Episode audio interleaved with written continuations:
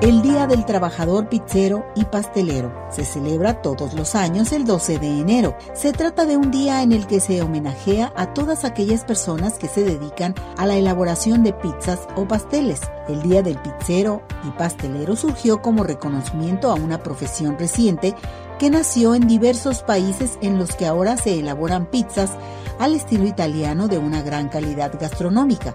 El día coincide con la fecha de la fundación del Sindicato de Argentina, perteneciente a dicho gremio. El término de pizzero hace referencia al cocinero encargado de la elaboración de las pizzas. La pizza es un plato típico de la cocina italiana cuya popularidad se ha extendido por todos los lugares del mundo en una infinidad de variantes. En muchos países la profesión de pizzero es reciente y crece día a día. La pizza consiste en un pan horneado elaborado con harina de trigo, sal, levadura y agua. Una vez se ha formado la base, generalmente con forma redonda, se añade la salsa de tomate y se incorporan los ingredientes elegidos, por ejemplo, salami, champiñones, jamón, cebolla, etc. Existen un gran número de tipos de pizza dependiendo de los ingredientes que le incorporamos. La pizza napolitana es la única con denominación de origen propia de la Unión Europea, denominada con el nombre de especialidad tradicional garantizada.